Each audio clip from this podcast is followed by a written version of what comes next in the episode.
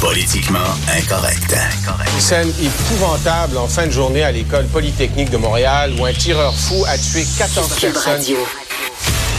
Bonjour, merci d'écouter Cube Radio est politiquement incorrect. Euh, je suis bien sûr euh, divisé aujourd'hui. Je suis content, c'est vendredi. Habituellement, le vendredi, je suis tout content.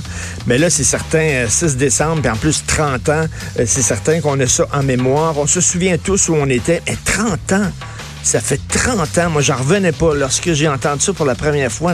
Déjà, le temps file à vive allure, déjà 30 ans. On va en parler, bien sûr, euh, aujourd'hui euh, pendant l'émission. On ne parlera pas que de ça, mais c'est certain qu'on va en parler. J'ai très hâte d'entendre Steve E. Fortin euh, là-dessus qui va ajouter son, grain de sel. je veux vous parler, en attendant, de François Legault qui songe à imposer le baillon pour la loi 34. ça va faire son troisième baillon en six mois. C'est beaucoup. Euh, c'est beaucoup, beaucoup. Un baillon, ça devrait être, euh, veut dire, en dernier recours. Ça devrait pas être une façon de procéder, une façon de gérer au jour le jour, au quotidien, euh, les affaires de l'État. Là, c'est quand tu dis trois baillons en six mois, ça fait beaucoup. Tu utilises le baillon, me semble, pour faire adopter une loi qui te semble fondamentale, qui te semble essentielle, structurante, par exemple, comme la loi 21. Là, tu peux dire, regarde, on a, pas, pas de temps de niaisage. C'est une loi qui est très importante, qui nous tient à cœur, qui est importante pour le Québec, tout ça. Mais là, la loi 34, c'est concernant les tarifs d'hydroélectricité. On a-tu vraiment besoin d'un baillon pour faire passer ça? Donc, je rappelle, vous le savez, qu'il y a des surplus euh, que Hydro-Québec sont allés chercher dans nos poches. On parle d'un milliard cinq cents millions euh, de, d'argent euh, qu'on a payé en trop à Hydro-Québec. Et François Legault avait fait sa promesse électorale. On va aller rechercher cet argent-là dans les poches d'Hydro-Québec, puis on va redistribuer cet argent-là chez les consommateurs, chez les clients d'Hydro-Québec. Et finalement, il a passé la loi 34.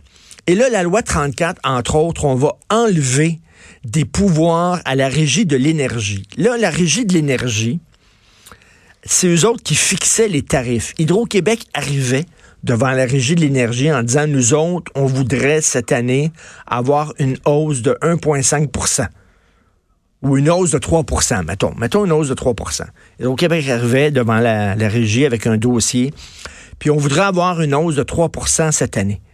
Puis là, euh, la régie regardait le dossier, puis tout ça, puis toute l'affaire disait non, non, non, pas 3% On vous accorde une hausse de, de tarif de 1,5% donc, c'était la régie qui établit ça. Là, on enlève ces pouvoirs-là de la régie avec la loi 34, puis on va dire les tarifs maintenant vont suivre l'inflation. L'inflation, c'est quoi? 2% Les tarifs maintenant, les hausses de tarifs, c'est-à-dire vont suivre l'inflation. Ben, automatiquement. Donc, mais là, il y a des gens qui chialent. C'est pas n'importe. Il y a plein de gens qui chialent contre cette loi-là. En disant, excusez, c'est parce que les dernières années, les hausses de tarifs qui ont été accordées par la Régie de l'énergie, c'était en deçà du taux d'inflation. Donc, la fameuse loi 34 qui est censée nous redonner de l'argent dans nos poches va nous enlever encore plus. On va payer plus cher pour notre hydroélectricité à cause de cette loi-là. Plus cher de 560 millions de dollars qu'on écrit aujourd'hui dans le Journal de Montréal. Fait que là, il y a des gens, des associations consommateurs qui sont contre ça, des entrepreneurs, des industriels, des PME. Les trois partis d'opposition sont contre la loi 34. Il y a quatre anciens ministres qui ont pris position contre la loi 34, qui l'ont descendue en flammes en disant c'est une très mauvaise loi. Bref, il y a comme un consensus en disant c'est une loi qui n'a pas de bon sens parce que on va finir par payer plus que ce qu'on payait quand c'était la régie de l'énergie qui fixait les tarifs. Mais il est têtu, François Legault, puis il a dit non, on va aller, on va utiliser le baillon pour faire passer cette loi-là, puis l'enfoncer dans la gorge des gens.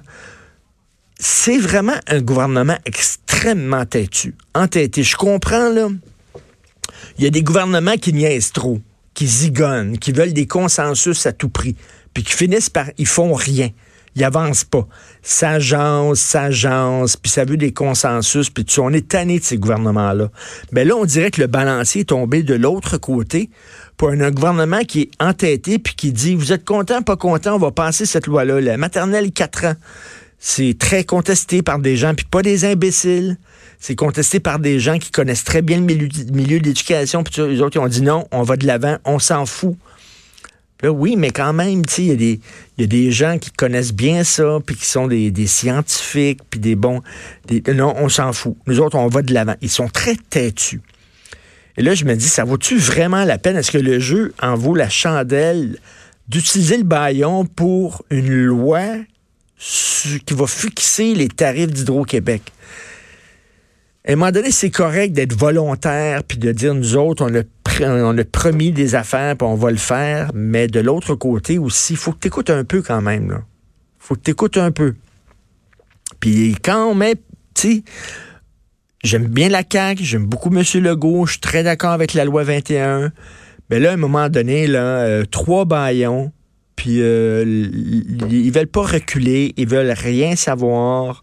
Euh, la réforme de l'immigration qui était mal faite, euh, l'histoire de la bonification des congés parentaux qui a mis les parents euh, adopteurs aussi en furie, qui était mal faite, qui ont dû reculer aussi.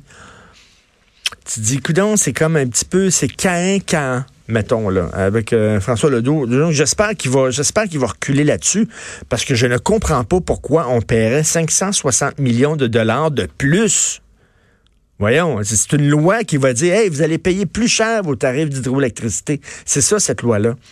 André Pratt qui songe à se présenter pour le Parti libéral, vous êtes excité, hein? Oh, vous êtes excité. Je vous sens, là. Je vous sens en train de frémir, là. L'ancien sénateur André Pratt, l'ancien éditorialiste en chef de la presse qui veut peut-être se lancer. Hey, le Parti libéral, là, tu sais, entre Alexandre Cusson, Dominique Anglade et André Pratt, là, My God, c'est très sexy. On sait que le Parti libéral, complètement déconnecté de sa base francophone, ils se sont peinturés dans un coin. Maintenant, c'est rendu un gros equality party, comme disait euh, Steve Fortin qui m'a dit ça l'autre jour. Un parti égalité, vous vous souvenez, le parti, le, parti qui défendait le droit des anglophones. C'est comme un gros equality party. C'est le parti des anglophones, c'est le parti des allophones. Puis là, s'ils se rapprochent des francophones, ils risquent de perdre leur base allophone, anglophone. Fait que là, ils sont comme pognés dans un coin. Les francophones, ils ont complètement déserté. Ceux qui sont un peu les francophones nationalistes, mais qui n'étaient pas séparatistes, qui voulaient pas voter PQ, mais qui sont nationalistes, ils votent pour la CAQ parce qu'ils trouvent que euh, François Legault euh, défend plus les intérêts de la majorité francophone que le Parti libéral. Ils sont vraiment fourrés. Pensez vraiment... Est-ce que vous pensez vraiment que c'est André Pratt qui va pouvoir sauver le Parti libéral? Hmm, que ça m'étonnerait. Ça m'étonnerait énormément. Vous écoutez politiquement incorrect.